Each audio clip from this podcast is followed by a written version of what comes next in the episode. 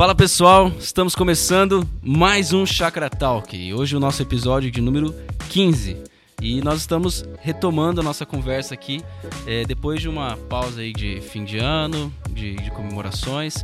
Estamos nós de volta e aqui é o João Vinícius e estou com o Ricardo Agreste. Tudo bem, Ricardo? Tudo jóia, João. Muito bom estar de volta, tanto com você como com os nossos ouvintes, para a gente iniciar essa caminhada nesse ano de reflexão e melhor compreensão uh, de como aplicar a palavra de Deus e os seus princípios e valores na nossa caminhada no dia a dia.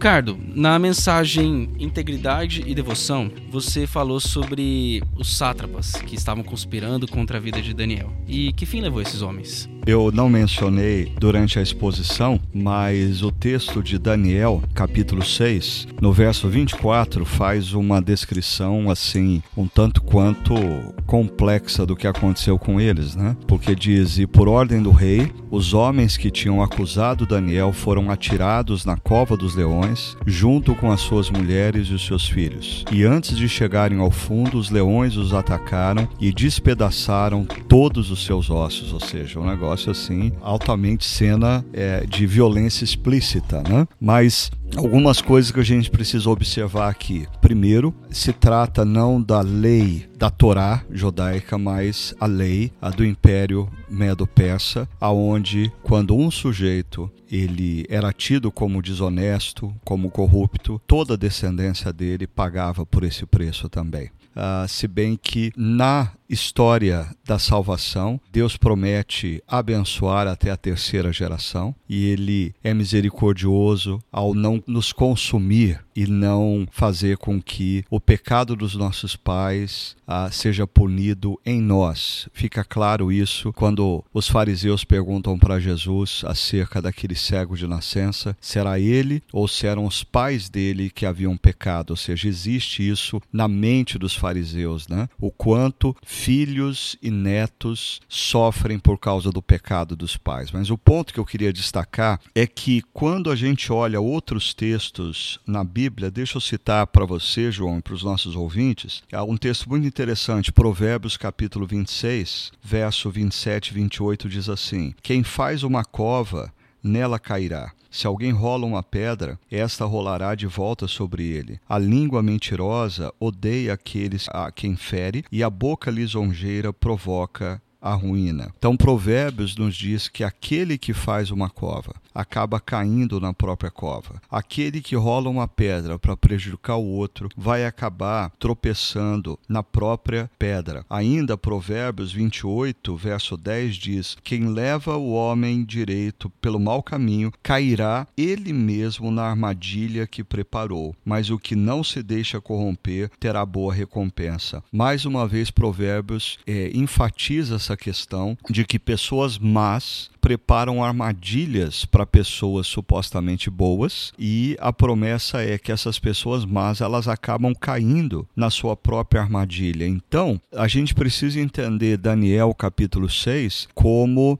um reflexo dessa sabedoria divina, porque esses homens tramaram contra Daniel e eles acabam caindo na própria trama. Eles criaram uma armadilha e eles acabam sendo condenados à própria armadilha que eles criaram. Eu acho que isso é importante para a gente no dia a dia da vida, quando a gente lida com situações adversas, quando a gente ah, se sente injustiçado porque pessoas não estão falando verdade sobre nós, ou quando no ambiente de trabalho pessoas estão trapaceando ou estão tentando puxar o tapete da gente, a gente ter essa convicção de que a sabedoria bíblica diz que aquele que cria armadilhas para o outro acaba mais cedo ou mais tarde caindo nas suas próprias armadilhas. Ou seja, nós precisamos exercitar a nossa confiança em Deus, que é um Deus que olha toda a situação, Deus que discerne quem está com motivação equivocada e aquele que está com a motivação errada vai acabar sendo punido pela própria armadilha que cria. Um último texto, teriam vários para eu mencionar, mas o Salmo 57, verso 6 também diz: Preparam armadilhas para os meus pés, fiquei muito abatido. Abriram uma cova no meu caminho, mas foram eles que nela caíram.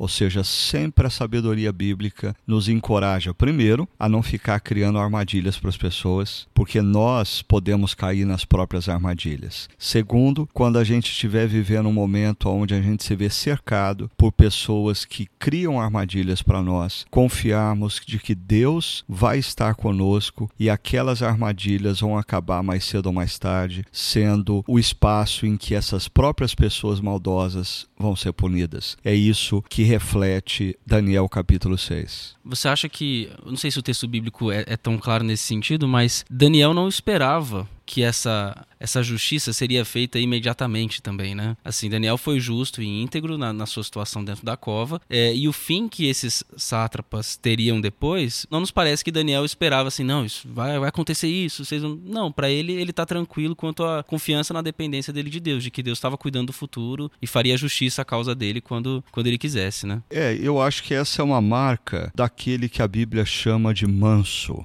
é a característica da mansidão. E Daniel me parece alguém que, quando o assunto diz respeito aos direitos dele, ele não é de reivindicar os seus próprios direitos, mas ele é tipicamente aquele cara que coloca os seus direitos diante de Deus e deixa que Deus o defenda. Né? Um outro personagem bíblico que é assim é Moisés, quando ele é acusado pela própria irmã e o irmão. O texto bíblico diz que Moisés não se defendeu, ele esperou que Deus mostrasse quem de fato tinha razão. E eu acho que no, em Daniel 6 a gente não vê Daniel reivindicando justiça. Quem vai fazer a justiça é o rei, mas Daniel não reivindica isso me parece que Daniel tinha sua confiança, como o texto diz, em Deus, e ele sabia que Deus, no tempo certo, da forma certa, iria valorizá-lo e mostrar que ele estava certo, que ele não tinha errado na situação, e é o que Deus faz. É, é muito bom pensar na perspectiva de Daniel como essa pessoa que pratica a mansidão, né? que pratica o contentamento, que entende quem controla a história. Né? Penso que nós caímos nesse, nessa questão de reivindicar os direitos, achar que a gente, não, eu estou sendo bom, eu estou sendo fiel, eu estou sendo justo, olha aqui, eu tô orando, olha aqui, eu tô fazendo isso. A gente às vezes cobra os direitos de Deus,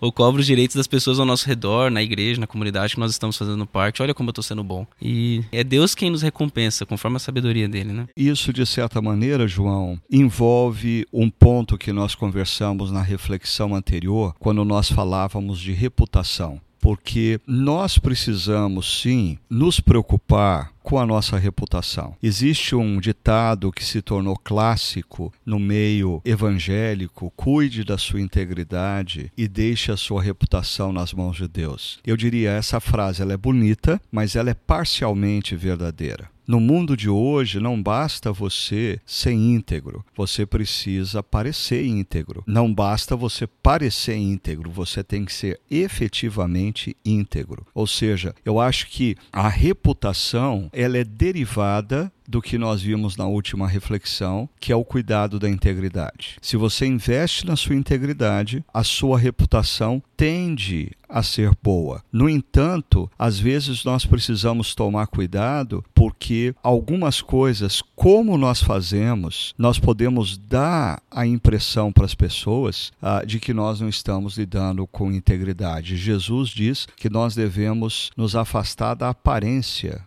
do mal. Logo, parte desse processo do zelo pela nossa reputação é importante para um cristão. Ou seja, não basta eu zelar pela minha integridade, eu preciso também tomar cuidado para me afastar da aparência do mal. E isso não pode ser confundido com qualquer forma religiosa de narcisismo, ou seja, eu criar uma persona para exaltar minha própria imagem, como faziam os fariseus. Ou seja, nós não estamos falando de autoexaltação da própria imagem, nós estamos falando de seriedade diante de Deus para zelar pela nossa integridade e que isso se reflita nos nossos atos, fazendo com que a gente se afaste de toda e qualquer aparência do mal. Existem situações que a questão não é falta de integridade, é falta de sabedoria e a pessoa não percebeu que a maneira como ela está agindo pode colocar em xeque de maneira injusta a sua própria integridade. No caso de Daniel, a gente vê ele zelando pela integridade e como reflexo desse zelo, ele tem reputação. Anos mais tarde, a filha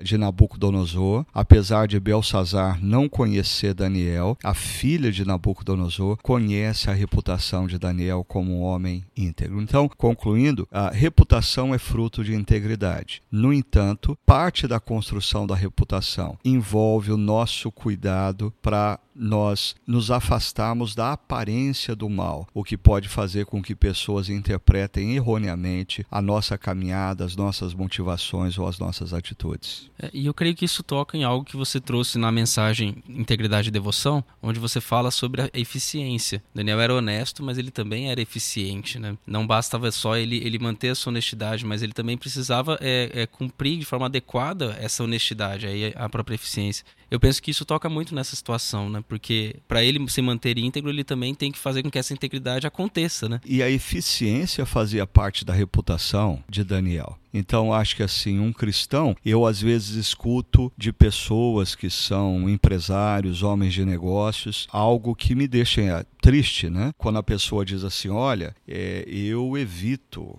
contratar evangélicos. Evangélicos já me deram muita dor de cabeça. É, por que, que eu acho que isso acontece? Porque eu diria que muitos evangélicos entendem que a missão deles é serem honestos, Ponto. Então, se o horário de trabalho é das 8 às 6 e eles chegam às 8 e eles saem às 6, eles vão dizer: Ah, mas eu sou honesto. Se eles não roubam dinheiro da empresa, eles são honestos. Mas existe uma dimensão que é desprezada muitas vezes pelo povo evangélico, que é a eficiência, a competência. Você foi contratado para fazer o quê? Você precisa fazer da melhor maneira possível. Então, como a gente viu, a, a fidelidade no texto de Daniel 6 é a somatória da honestidade com a eficiência. E a reputação, ela também é fruto não apenas da nossa honestidade, porque se você é honesto, mas é ineficiente, a sua reputação não vai ser boa. Mas se você é eficiente, mas não é honesto, a sua reputação também não vai ser boa. É, às vezes a honestidade é reduzida a fazer o mínimo, né? E, e quando, quando a gente pensa em honestidade mais integridade, a gente está falando que você faz, você, você é honesto e você faz o máximo.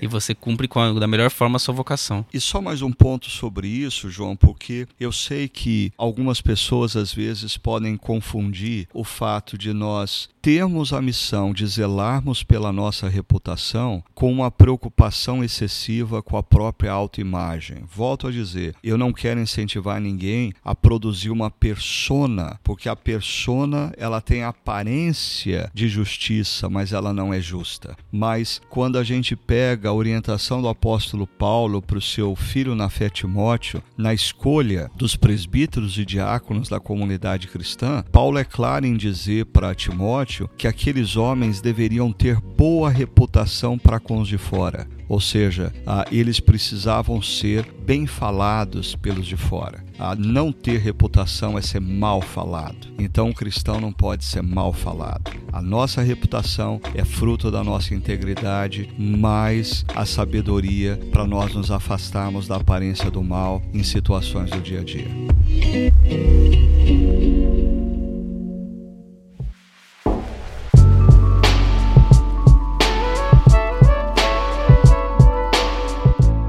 Bom, Ricardo, também na, na última mensagem Integridade e Devoção, você mencionou sobre algumas razões que você tem para estranhar o movimento que pega todo o texto e já lança diretamente para a obra de Jesus na cruz, sem fazer uma reflexão adequada, sem entender de fato é, a mensagem central daquele texto. Eu queria que você falasse para a gente um pouco sobre essas razões. É, João, você está me colocando numa situação que eu sei que eu, eu vou levar muita pedrada de algumas pessoas, mas quem está na chuva é para se molhar. Então vamos lá. Primeiro eu queria dizer que assim, essa essa proposta mais recente do que é chamado de pregação cristocêntrica, ela vem ou chega até nós nesse passado recente muito devido à influência do pastor Tim Keller. E o pastor Tim Keller é um sujeito bárbaro, um grande pensador cristão, deixa uma influência para nós na igreja e na geração de pastores muito positiva, mas eu acho que talvez os seguidores do pastor Tim Keller às vezes levam muito além do que ele mesmo talvez tenha proposto no passado. Né? Ele emerge num contexto onde ele percebe que a pregação de muitos pastores em diversas igrejas ah, eram pregações teológicas que não levavam em consideração a, a obra máxima de Deus feita na cruz, ou eram pregações moralistas que não consideravam a obra de Deus feita na cruz, ou se transformaram transformaram em pregações de autoajuda, onde tudo depende do indivíduo, sem considerar a obra de Deus na cruz. Ou até pregações também é, que não traziam nenhuma responsabilidade, né? Deixavam a pessoa muito solta, né? Ele também fala um pouco sobre isso na problematização dele. De tipo assim, a, a pregação que termina de uma forma onde a pessoa não tem crise nenhuma. Então ela não tem o evangelho trazendo implicação nenhuma para a vida dela. Mas aí eu não sei se de fato essa é uma aplicação do Tim Keller, porque é, esse é um dos meus problemas com essa ênfase na pregação cristocêntrica, porque a própria pregação cristocêntrica, como as pessoas têm usado, gera essa falta de responsabilidade. Porque quando nós aplicamos um texto bíblico dizendo esse texto nos aponta para a obra de Cristo na cruz, porque na cruz ele nos perdoou, ele nos lavou de todo pecado, e aí emerge a pergunta, ok, qual que é a nossa responsabilidade diante disso? O que, que nós devemos fazer? A resposta é confiar em Jesus. Mas o que, que o texto estava dizendo, né? Então, na reflexão que eu fiz em Daniel, capítulo 6, eu aponto é, uma preocupação que eu tenho. Mas eu queria só tentar organizar aqui minha ideia dizendo o seguinte: primeiro, ah, eu concordo que o centro ah, das Escrituras e o centro do Evangelho é a obra feita por Jesus na cruz, a sua morte e a sua ressurreição. No entanto, eu tenho dificuldades em a gente definir o evangelho como isso. O evangelho é maior, o evangelho é mais amplo. A obra de Jesus na cruz e a ressurreição é o coração, é o centro do evangelho, mas não é a totalidade do evangelho. Então, algumas dificuldades que eu tenho com a maneira como as pessoas têm usado essa coisa da pregação cristocêntrica. Primeiro, em algumas situações, a aplicação se torna alegórica. E é interessante porque é um contrassenso. Por um lado, pessoas defendem a pregação cristocêntrica, dizendo que ela está atrelada à teologia reformada, mas boa parte dos reformadores sempre tiveram muita dificuldade com a alegoria. Então a gente tem que tomar cuidado, em nome de ter uma pregação cristocêntrica, por sermos reformados, não fazemos uso da aplicação alegórica, o que é um contrassenso com o pensamento reformado. Uma outra coisa que eu queria pontuar é que, às vezes, na tentativa de aplicar um texto à obra de Cristo na cruz, eu percebo que se precisa forçar o texto. É uma agressão hermenêutica. Aquele texto não aponta para a obra de Cristo na cruz, mas o pregador se sente na responsabilidade de fazê-lo. E para fazê-lo, ele tem que forçar o texto a dizer o que o texto não está dizendo. Terceiro lugar, em algumas ocasiões, eu acho que o texto aponta sim para a obra de Cristo na cruz, mas mesmo assim, a gente precisa tomar cuidado com aquele ponto que você ressaltou, de ao apontarmos para a obra de Cristo na cruz, nós esvaziarmos os imperativos do texto. Pegando como exemplo só o que nós vimos em Daniel capítulo 6, é um texto que aponta para a integridade de Daniel, é um texto que aponta para a dedicação de Daniel na devoção. OK, existem ecos nesse texto que apontam para a obra de Cristo. Cristo é o nosso nosso redentor, não Daniel. No entanto, quando eu creio que Cristo é o meu redentor, segundo Efésios, eu sou capacitado pelo Espírito Santo e talvez na história da salvação, Daniel exista para mostrar como uma pessoa capacitada pelo Espírito Santo deve viver numa cultura como a babilônica. Se a pessoa tentar viver o que Daniel vive sem a obra do Espírito Santo, ela vai ser massacrada por um legalismo. Mas quando eu aponto para a cruz, compreendo o que aconteceu na cruz e me rendo ao perdão e à obra da cruz, eu sou capacitado pelo Espírito Santo para ser um Daniel na cultura. E aí, quando nós pensamos em evangelho, o evangelho, ele não é tão somente a minha confiança total na obra de Cristo. O Evangelho envolve a capacitação do Espírito Santo para eu ser uma nova criatura em Cristo Jesus. E eu acho que, em nome de pregação cristocêntrica, muitos pregadores, seja qual for o texto, terminam a sua pregação com a seguinte aplicação: Então, vamos confiar na obra de Cristo, boa semana, vamos orar. E eu diria que essa talvez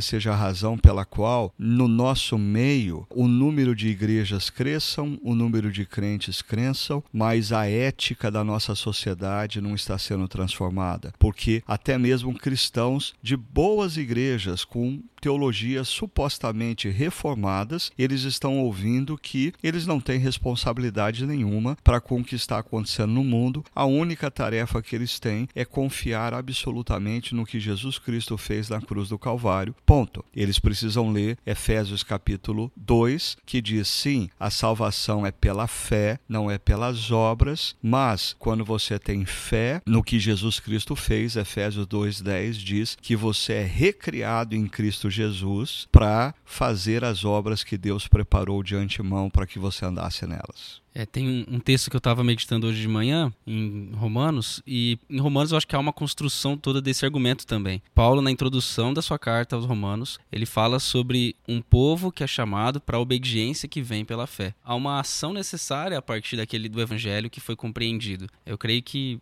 talvez um dos perigos aqui que eu acrescentaria também é de reduzir a fé a um mero assentimento intelectual. Eu concordo que, ah, ok, Jesus veio, morreu pelos meus pecados, ressuscitou ao terceiro dia, ok, ele garante uma vida nova para mim, mas que vida é essa? Para onde eu vou agora? Não, eu só entendi, mas eu não, eu não tô fazendo nada a partir disso. E eu creio que Paulo em Romanos ele problematiza isso bem, no sentido de que muita gente até entendeu, mas não praticou. É o questionamento de Tiago acerca da fé sem obras. Ah, se você tem fé ah, no que Jesus Cristo fez na cruz do Calvário, isso precisa gerar na sua vida novidade de obras, novidade de vidas. É inconsistente você dizer que você tem fé de que Jesus morreu por você e na cruz ele te reconciliou com o Criador, se a sua agenda não está reconectada à agenda do Criador e Redentor. Um outro ponto, João, que eu acho que a gente precisa salientar é que eu acho que existe o perigo desse modelo que tem sido tão enfatizado da pregação cristocêntrica, tirar de nós uma dimensão das Escrituras que o próprio Calvino aponta quando ele fala da razão pela qual Deus nos deu a lei parte do que Calvino crê, diferentemente de Lutero, porque Lutero vê a lei como simplesmente um caminho para a gente conhecer a graça. E Calvino diz: não, a lei é manifestação da graça. Deus nos deu a lei porque nós vivemos num mundo decaído e a lei vai conter a violência, vai conter a opressão. A lei também é manifestação da graça, tanto que os dez mandamentos no hebraico são as dez palavras dadas dadas por Deus. É expressão de graça. Então, o que eu quero dizer? Existem textos das Escrituras que, para mim, eles nos foram dados por Deus para sabedoria. Quando nós falávamos sobre essa questão de que quem faz uma cova para colocar o outro em apuros acaba caindo na própria cova, é sabedoria. Então, existem textos das Escrituras que o propósito daquele texto é sabedoria. São ensinamentos para que tudo nos vá bem. E eu até acredito no seguinte: pessoas que não creem em Jesus, não creem que Jesus é o Filho de Deus que entrou na história e que o que ele fez na cruz foi totalmente suficiente para nos reconciliar com Deus Criador. Pessoas que não creem em Jesus dessa forma, quando leem textos das Escrituras que nos trazem determinadas sabedorias e se rendem à sabedoria, o cara vai viver bem, porque a palavra de Deus tem uma dimensão do manual do construtor. Ah, se você vive os princípios do manual do construtor, você tem a tendência de viver melhor. Então, quando a gente subjuga absolutamente todos os textos bíblicos, a obrigatoriedade deles apontarem para a cruz, a gente perde muitas vezes a preciosidade que são os ensinamentos de sabedoria que Deus nos deu na Sua palavra.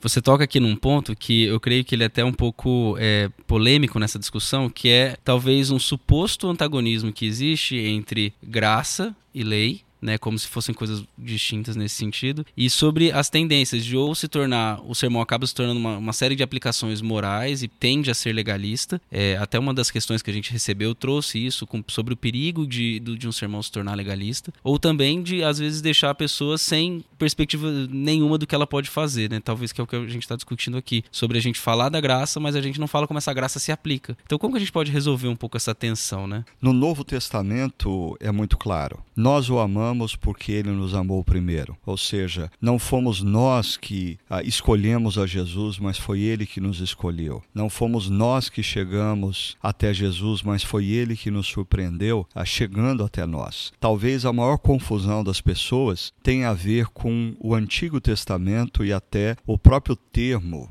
Antigo Testamento demonstra um preconceito. E quando a gente olha qual é o princípio da lei no Antigo Testamento, a lei é dada a um povo que foi alcançado pela graça e redimido do Egito. Ou seja, primeiro vem a manifestação graciosa de Deus que liberta um povo do Egito. E imediatamente após a libertação, Deus dá a lei a esse povo. Volto aqui ao pensamento de Calvino parte dessa lei é dada como expressão de sabedoria e graça, porque Deus queria, por exemplo, quando nós pegamos os primeiros mandamentos, aonde Deus diz que o povo não deveria se curvar diante de outros falsos deuses ou ídolos, alguém pode pensar assim: bom, esse Deus é um Deus muito frágil, é, emocionalmente instável ah, e altamente ciumento.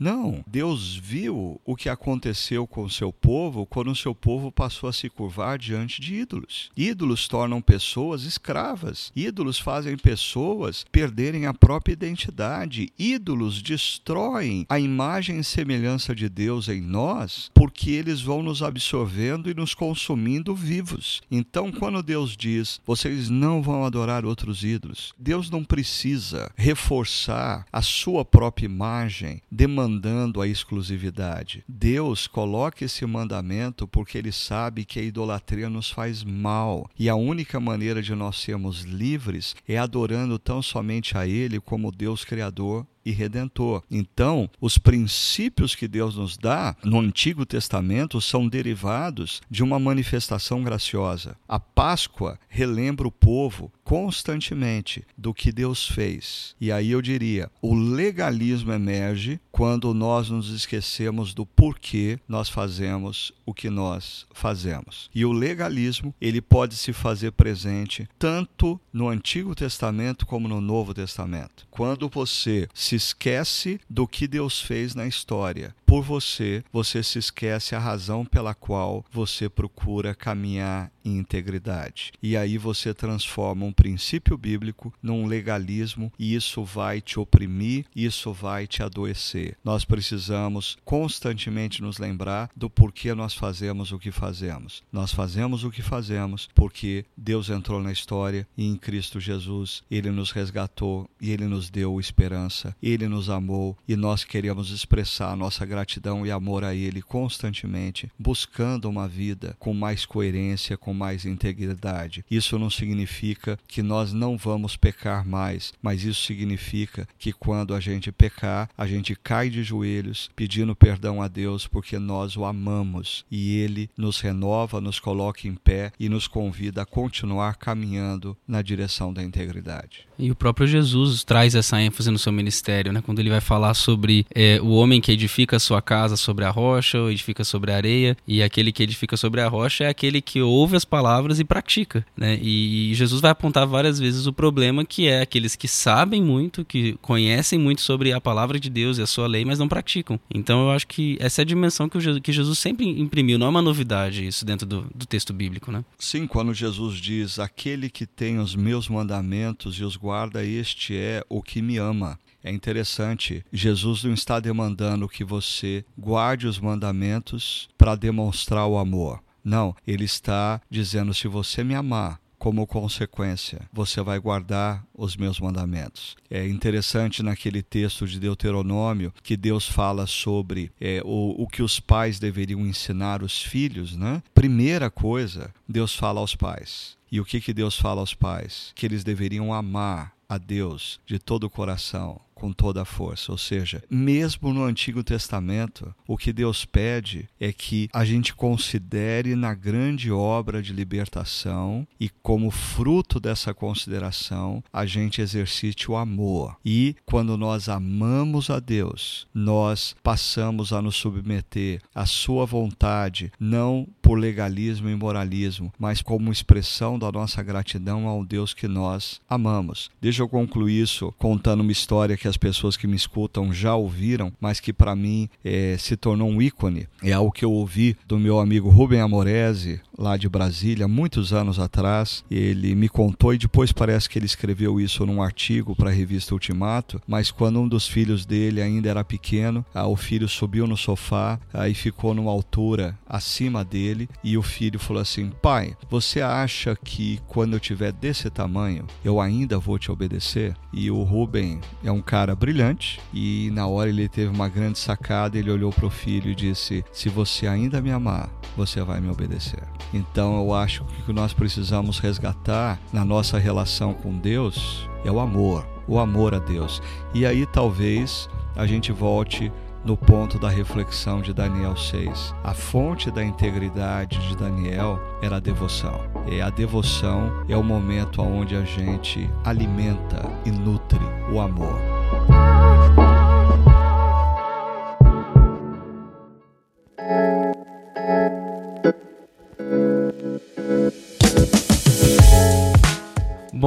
E nesse processo de resgatar a devoção, é, acho que uma, uma oração que a gente deve fazer é que Deus nos mantenha é, sempre conectados a Ele. E eu queria também convidar os nossos ouvintes, porque a gente tem bastante coisa aqui, né? Nós falamos de muitas coisas. É, a assistir e ouvir a nossa mensagem. Você pode ouvir nesse, nesse canal de podcast aqui também. Você consegue acessar ela pelo Integridade e Devoção, mas também você consegue assistir ela pelo nosso canal do YouTube. E você pode olhar também as outras mensagens dessa série, Fé no Exílio, para poder é, entender um pouco mais e, e absorver todo esse conteúdo que a gente tem falado por aqui. E eu também quero lembrar a todos vocês que nos escutam que nós estamos recebendo as perguntas e a participação e a interação de vocês é muito importante para a gente aqui. É, e você pode fazer isso enviando para chakra.org/talk, mas também você pode enviar as perguntas nos stories. A gente toda semana tem colocado tanto nos nossos stories da Chácara Primavera no Instagram, quanto no Instagram do, do pastor Ricardo Agreste, arroba Ricardo Agreste. Você pode entrar lá no stories e fazer a sua pergunta é, que a gente vai receber e, e nós vamos também trazer para cá. E é isso, pessoal. Que Deus abençoe muito a vida de vocês e que Ele nos ajude a termos uma vida cada vez mais próxima a Ele, a Sua vontade, para fazermos aquilo que Ele tem preparado para nós. Um grande abraço, até o próximo episódio.